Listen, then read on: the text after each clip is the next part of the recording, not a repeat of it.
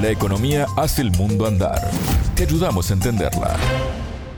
Bienvenidos a Contante y Sonante, el espacio de economía de Sputnik. Soy Martín González y me acompaña Natalia Verdún. Bienvenida, Natalia. Hola Martín, muchas gracias. ¿Qué le espera a América Latina para el 2023? Eso es lo que conversamos hoy con el secretario ejecutivo de la CEPAL, José Salazar Shirinach.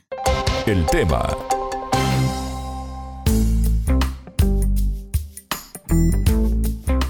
Después del impacto de la pandemia, la región ha tenido una importante recuperación económica. ¿Qué nos espera ahora, Natalia?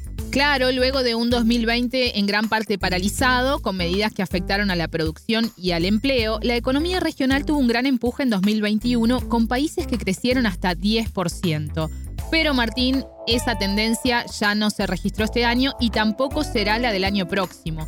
Así se lo dijo a Sputnik, el secretario general de la Comisión Económica para América Latina y el Caribe, CEPAL, el costarricense José Salazar Shirinach, quien catalogó la contracción económica de 2020 como la más grande de la historia de los últimos 120 años. La entrevista. Fue peor que la contracción de la Primera Guerra Mundial, de la Gran Depresión, ¿verdad? de la crisis de la deuda de los 80s y de la crisis financiera del 2008-2009. Realmente Claro, como hubo esa contracción tan fuerte, también el rebote fue particularmente fuerte. en algunos países crecieron 8, 9, 10%.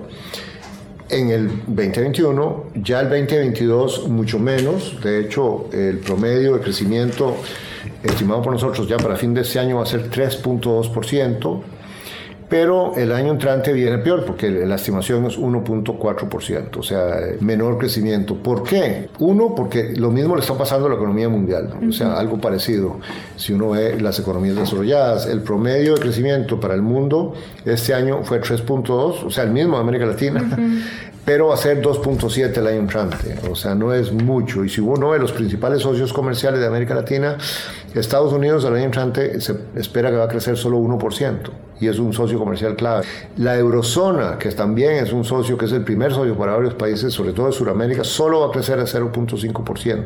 Entonces, digamos, no hay, como llaman, vientos de cola favorables, ¿verdad? Como para que nos saquen, ¿verdad? Este, rápidamente, como lo hubo, por ejemplo, Recuerda el boom de los commodities por la gran demanda china después del 2008-2009. Entonces América Latina ahí rápidamente se recuperó porque, sobre todo América del Sur, porque China estaba demandando eh, impresionantes cantidades de, minerales y de materias primas y de alimentos.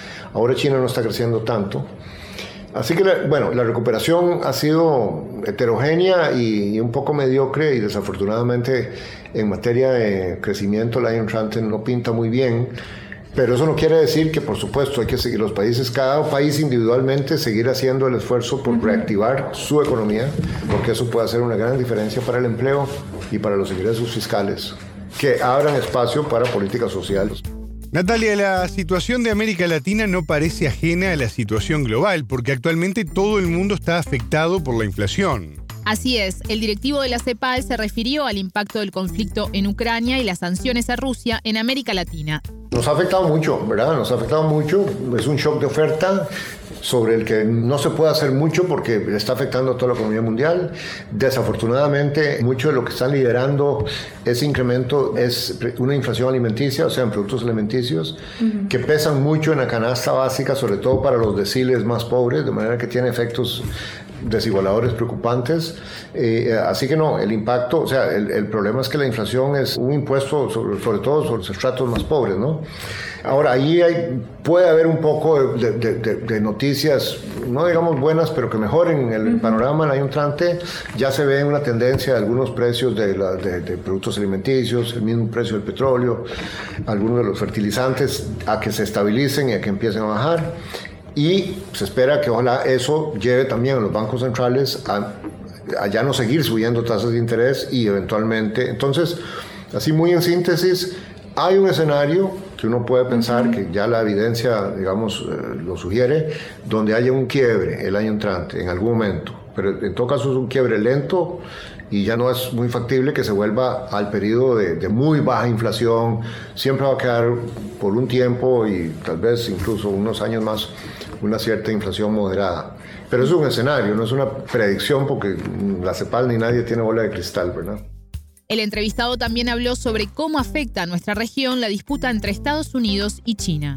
Hay este nuevo aspecto de la globalización donde se están, digamos, reafirmando mucho las tendencias al regionalismo, han entrado todas estas preocupaciones de seguridad, seguridad alimentaria, pero seguridad también de fabricación, eh, ¿verdad? Entonces está la tendencia al nearshoring, al friendshoring, que es poner y localizar cadenas de suministro en países que se consideren más amigos, más estables, con menos riesgos.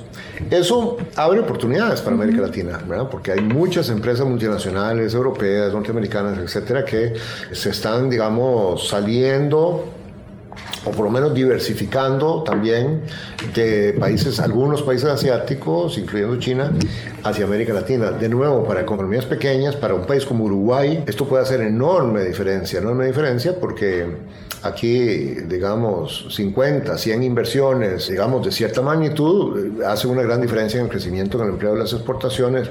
No es lo mismo para Argentina o Brasil, que requeriría mucho más, pero hay oportunidades para todos. Y yo creo que las agencias de atracción de inversiones y en las estrategias de promoción de exportaciones, pues es algo que claramente, digamos, se le está poniendo mucha atención y son oportunidades que hay que aprovechar.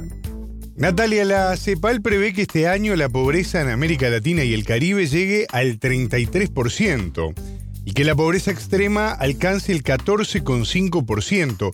¿Cuáles consideró el entrevistado que deberían ser las estrategias para poder atender esta situación? Se lo preguntamos y esto nos dijo. El crecimiento económico es clave para la reducción de la pobreza. Entonces, todo lo que sea reactivación económica, y eso implica muchas cosas que algunas ya comentamos, el crecimiento económico, eso significa también que en la medida en que, o sea, crear el espacio fiscal, algunas reformas tributarias, como la ha hecho Colombia, precisamente en Colombia, ¿verdad? parte de este 1.5% extra que se va a recoger, que no fue fácil, en ningún país es fácil hacer una reforma tributaria, en su gran mayoría va a ser utilizado para programas sociales, entonces es la otra prioridad, ¿no?